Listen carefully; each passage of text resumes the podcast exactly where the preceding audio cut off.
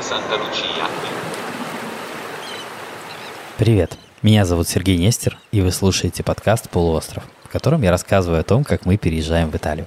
В эти выходные я снова поехал искать город мечты. Я по-прежнему ищу свое место в Италии, свой город в Италии, свой дом в Италии. Что найду, посмотрим. И в этот раз я поехал в итальянский город, который называется Ареццо. Ареццо находится в Тоскане. Ну, вполне крупный по тосканским меркам город, где-то почти 100 тысяч человек населения, немножко меньше. Ехать достаточно недалеко, потому что Тоскана – это соседний Сумбрии регион, но приключения все равно были.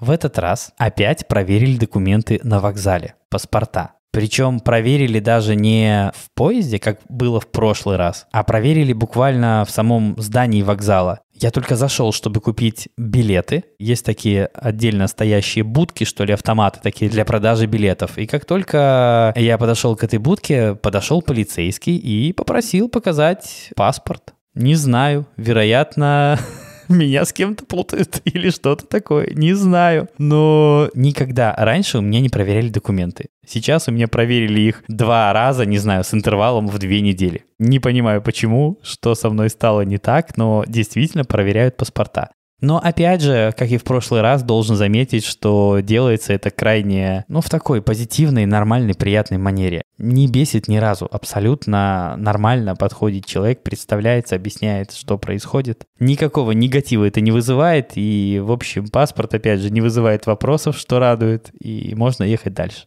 Вокзал в Ореццо оказался симпатичным. Во-первых, он очень чистый, он очень аккуратный. Есть такая небольшая площадь с очень хорошо подстриженными деревьями в такой квадратной форме. Выглядит и необычно, и как-то очень ухоженно. Они прямо выстрижены очень так ровненько, квадратными такими кронами. Мне очень понравилось, как это выглядит. Кроме того, прямо на вокзале есть кебаб, но это странно. Оттуда очень хорошо пахнет. Серьезно. И рядом нет ни мусора, ничего такого, что обычно сопутствует кебабам и всем таким заведениям. Нет ничего такого. Абсолютно чисто, ровно, аккуратно. Но просто внутри кебаб. Да, но выглядит очень даже прилично. Но от кебаба справа, насколько я помню, есть такой небольшой парк. Ну, он маленький, это очень маленький парк, совсем парком его даже не назвал бы. И там есть фонтан. И фонтан особенный. Вот фонтан меня удивил. Попытаюсь просто описать, что из себя он представляет. А в общем, это такая квадратная тумба в центре фонтана, на которой стоит бронзовый лев. У льва из спины торчит голова козы, которую за рог держит хвост этого льва, который заканчивается головой змеи. Я думаю, что ни черта непонятно по моему описанию, но потому что такой персонаж. Но вообще, я потом загуглил, я понимаю, что это. Этот персонаж — это Химера. Это копия со скульптуры, которая была сделана здесь, в Ореццо, но оригинал почему-то уехал во Флоренцию. А Ореццо досталась копия, которую водрузили посередине фонтана, и в этом фонтане нет воды. Это пустой фонтан. Ни капельки, ни сколечки. Серьезно, это, знаете, как такая яма, напоминающая такую площадку для того, чтобы на скейтборде кататься. Посередине стоит квадратная тумба вот с этим персонажем, которого я безуспешно пытался описать. Вот, собственно, такой фонтан Вареццо. Ну, странно, но в целом сам город вначале оставил приятное впечатление. От вокзала достаточно легко дойти до исторической части, это очень близко. Прям вот по прямой от вокзала мы дошли, наверное, за минут 10, не больше. И вот первое, что бросилось в глаза, когда я дошел до исторического центра города, это то, что он таких теплых тосканских цветов весь. Он очень такой теплый по цвету. Это все оттенки желтого, коричневого, такого охристого цвета. Очень приятный для глаза. Ты на этот город смотришь, и он очень приятен визуально. На него приятно смотреть. Если вот в одну из недавних поездок я был в итальянской Лигурии, и этот город было приятно ощущать носом, его было приятно как-то вдыхать. Он очень здорово пахнет, и воздух такой морской и, и так далее, то здесь нет. Здесь скорее про глаза. На него приятно смотреть. Очень приятно смотреть. Вот действительно. Понятно, что словами, опять же, это описывать странно, но как есть. Смотреть приятно. А, и, кстати, забыл сказать, что по дороге с вокзала я видел велики в большом количестве, что меня обрадовало, и прокат велосипедов там тоже явно есть. И это тоже здоровенный жирный плюс. Кроме того, город не такой гористый, как Перуджа, в которой я живу сейчас, и явно более располагает к поездкам на велосипеде. Там явно люди на них ездят. У нас здесь никто не ездит на велосипедах, как я говорил, кроме тех, кто доставляет еду. Вот они ездят. Еще, что мне сразу бросилось в глаза, это то, что улицы намного шире. И для кого-то это может быть плюсом, для меня, например, минус. Это сложно объяснить словами, но когда есть у человека, например, что-то вроде клаустрофобии, наверное, в узкой улочке ему некомфортно. Не знаю, как называется обратная ситуация, когда тебе, наоборот, в узкой комфортно, а в широкой нет. Не знаю, какой там должен быть диагноз, но это вот мой. Мне намного комфортнее в улице, которая такая, ну не то чтобы тесная, но более компактная. И Перуджинские улицы в этом смысле мне подходят идеально. Они достаточно широкие, чтобы не вызывать никакой клаустрофобии, но не такие широкие, чтобы перестать быть уютными. Вот э, в Ореццо по мне так широковато, но это опять же личная вкусовщина, не более. Я думаю, что многих наоборот этот факт скорее обрадует, чем разочарует. Из приятного в городе обнаружился огромный парк вот прямо такой большой. Я никогда не был в Нью-Йорке, но если я пытаюсь представить себе центральный парк Нью-Йорка, то, в общем-то, он очень похож на то, что я видел в Ореццо большой просторный парк, в котором много лужаек, на которых лежат, сидят люди, играют дети и так далее. Он такой просторный, чтобы места хватало всем. Там нет э, такого ощущения, что кому-то не хватает пространства. Он очень такой широкий и просторный, с большими вековыми деревьями, с такими широкими лужайками, на которых всем достаточно места. Но хороший парк. Действительно, очень хороший парк. Прямо мне понравилось. Мало того, если уж говорить о парках, потом во время вот этой поездки я обнаружил еще один парк в Ореццо, и тоже большой. Он был немножко дальше от центра, он был менее таким, что ли, зрелищным, как э, этот парк напоминает архитектурное сооружение, а не парк. А вот второй он был более такой дикий, но опять же очень большой. Но вот, кстати, во втором парке там немножко проблема с контингентом. Давайте назовем это так. Потому что большинство из тех людей, которых я там видел, это были такие группки арабского вида. Ну, никакого национализма, просто констатация факта. По сути, этот парк использовался не итальянцами. Ну и все это вытекает из предыдущей истории. А предыдущая история какая? Я пошел посмотреть спальный район. Всегда так делаю. Я в городе, в который приезжаю, иду смотреть спальный район. Потому что только таким образом можно получить полное представление о городе, в который ты приехал. Я в это свято верю и понимаю, что если ты провел в городе несколько дней на центральной площади, ты этот город не видел совершенно, ты не знаешь о нем ровным счетом ни черта. Но когда ты сходил туда, где живут люди, тогда ты знаешь этот город.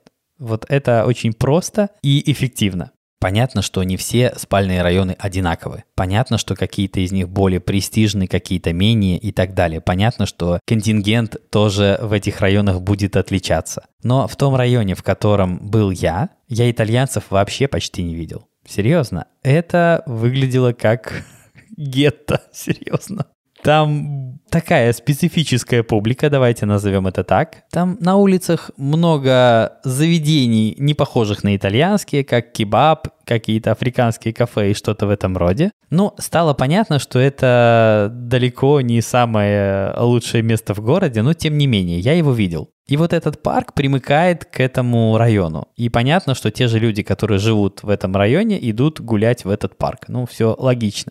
В общем, не знаю, как с другими спальными районами города Ореццо, но вот этот не впечатлил. Ну, вернее, впечатлил, но не так, как надо. Он не тот, где я, например, поселился бы. Вообще нет. Хотя, возможно, есть и другие. Все-таки моей целью было оценить этот город на предмет потенциального проживания в нем, насколько я вообще хотел бы жить в таком городе. И я пытался, ну что ли, сымитировать ситуацию проживания в этом городе, а не визита в этот город. Это важно. Я даже пошел в тот же магазин той же сети, в которую хожу я здесь, чтобы даже сверить цены. Ну, чтобы понимать, жизнь подорожала для меня, что-то изменилось, стало ли что-то менее доступно и так далее. И, кстати, если говорить о магазине, было ощущение, что все-таки цены немножко выше. Я специально зашел именно в магазин той же сети, чтобы было проще сравнивать. И да, мне показалось, что он подороже. Почему-то на мясо цены примерно такие же, а вот на все остальное выше, на фрукты выше, на вино выше. Мне важно и то, и другое. Ну, мясо тоже важно, но фрукты и овощи, и вино, вот это вот все, мне важно, сколько это стоит. И все-таки Тоскана не считается дешевой, и это отражается в том числе на продуктах в супермаркете. И да, звучит, скажем так, тривиально, но это тоже важно. Ну, потому что в него придется ходить, там придется покупать продукты, и важно, сколько они стоят. И вот в Ореццо они чуть дороже все-таки. Я понимаю, что разница в цене есть. Ну, в то же время я, конечно, понимаю, что я выбираю город для жизни, и я не буду выбирать его только по чекам в супермаркете. Конечно же, нет. Но с другой стороны, я хочу получить какое-то полное видение. Если мне город очень нравится, если я готов назвать это место своим домом, тогда я хотя бы буду понимать, что окей, я иду на это осмысленно. Я понимаю, что в этом городе цены в супермаркете, не знаю, в три раза выше, чем в том городе, в котором я живу сейчас. Я тоже могу принять такой вариант. Я скажу окей, но я буду, по крайней мере, принимать его во внимание. Тогда у меня будет какой-то четкий лист с плюсами и минусами и с размером примером этого плюса и минуса. Ну, я считаю, что это вполне трезво. А еще, кстати, в магазине выяснилось неожиданно совершенно, что это не тосканская история, не только про город Ореццо, не только здесь так. Просто я раньше не пытался это сделать. В общем, неожиданно выяснилась такая вещь. Нельзя в супермаркете купить мороженое. Нет, мороженое купить можно. Нельзя купить одно мороженое. У меня есть ощущение, что съесть мороженое в Италии можно только здоровенной пачкой. Например, 4 штуки сразу, а еще лучше 6. А других упаковок нет, только такие. Да, или 6, или 4. Вот, пожалуйста, сейчас минуточку посмотрю. Да, или 4, или 6. Других нет. А, нет, еще есть. Еще можно купить полкилограмма сразу. Такое бумажное ведро, которое весит 500 грамм. Или пластиковую вазочку, которая весит тоже 500. Стоит 3,98. Вот, пожалуйста. И все. Ничего другого нет. Не так далеко потом обнаружилась джилатерия, где можно купить мороженое. Но поскольку ты находишься уже в магазине, и если тебя устраивает абсолютно мороженое на палочке или в рожке, а меня, в общем-то, устраивает, нет, мне нравится итальянское мороженое, которое продается в джилатериях. Разумеется, да, оно вкусное, хорошее и так далее. Но если я уж в магазине, почему бы не купить мороженое прямо сейчас? Выяснилось, что сделать это невозможно. Его просто нет в упаковках по одной штуке. Нет вообще. И я понял, что, наверное, в том магазине, в котором обычно покупаю продукты я, ситуация такая же. Я просто никогда не пытался этого сделать. Вот такая интересная история. Никогда не обращал на это внимания и вдруг понял, что одно мороженое купить нельзя. Итак, с мороженым ничего не вышло. И теперь надо найти туалет. Нет, никакой связи здесь нет. Просто совпало. Надо найти туалет, и это не всегда просто, потому что публичных туалетов как таковых в Италии мало, и нужно искать либо бар, либо ресторан, что-нибудь такое. Сейчас поищем. Обычно, если в Италии ты хочешь зайти в туалет, можно попросить об этом в любом ближайшем ресторане. Но мне неловко обычно делать это просто так, просто просить в ресторане сходить в туалет. Я обычно покупаю кофе. Ну, от кофе я никогда не откажусь, ну и вроде как все справедливо. Я что-то заплатил, заведение получило каких-то денег, я получил поход в туалет, ну и свой кофе, соответственно. Все справедливо. Кстати говоря, если кофе не покупать, просто попросить воспользоваться туалетом, то обычно тоже никто не откажет. Ну, мне так делать приятнее, но это не значит, что можно только так. Можно просто попросить сходить в туалет и всегда скажут «да», почти всегда. Ну, чаще всего «да». Иногда, правда, есть такая табличка над туалетом, обычно они ее размещают, где сказано, что это сервис только для клиентов. Ну, намекая на то, что не надо просить воспользоваться туалетом, если вы ничего не покупаете. Так бывает, но далеко не всегда. Чаще всего такой таблички нет. Так вот, я заказал чашку кофе, и это была идеальная чашка кофе. Это была лучшая, мне кажется, чашка кофе, которую я когда-либо где-нибудь заказывал. Вот прямо настолько. Чашка кофе для меня это важная вещь. Она должна быть не просто чашкой с жидкостью внутри. Там целый мир.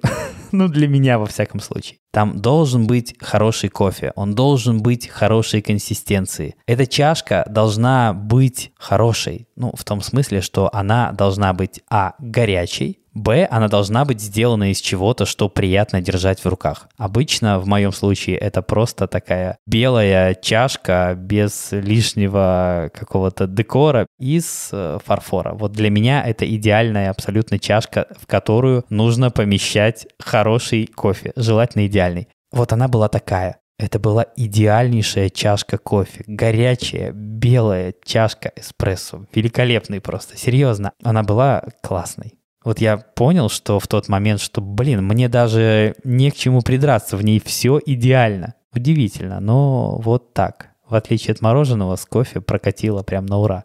Но справедливости ради кофе не хватило для того, чтобы решение стало положительным. Честно, решение отрицательное. И оно не объясняется какими-то внятными категориями. Сложно сказать, почему Ареццо — это не город, в котором я хочу жить. Сложно. Это такая сумма факторов. Это как любовь, которую сложно объяснять. Она или есть, или нет. И вот с Ареццо так и случилось. Город красивый? Да. Хочешь ты там жить? Нет. Почему? Потому. Не хочу, не, не случилось, не возникло внутри чувства, знаете, такое, что, блин, вот это, это, это место. Но не возникло, не вышло, не стало. Хотя, как я сказал, в нем много хорошего. Я, в общем-то, в любом городе нахожу много хорошего, но не настолько хорошего, чтобы громко и уверенно сказать «да». Пока нет.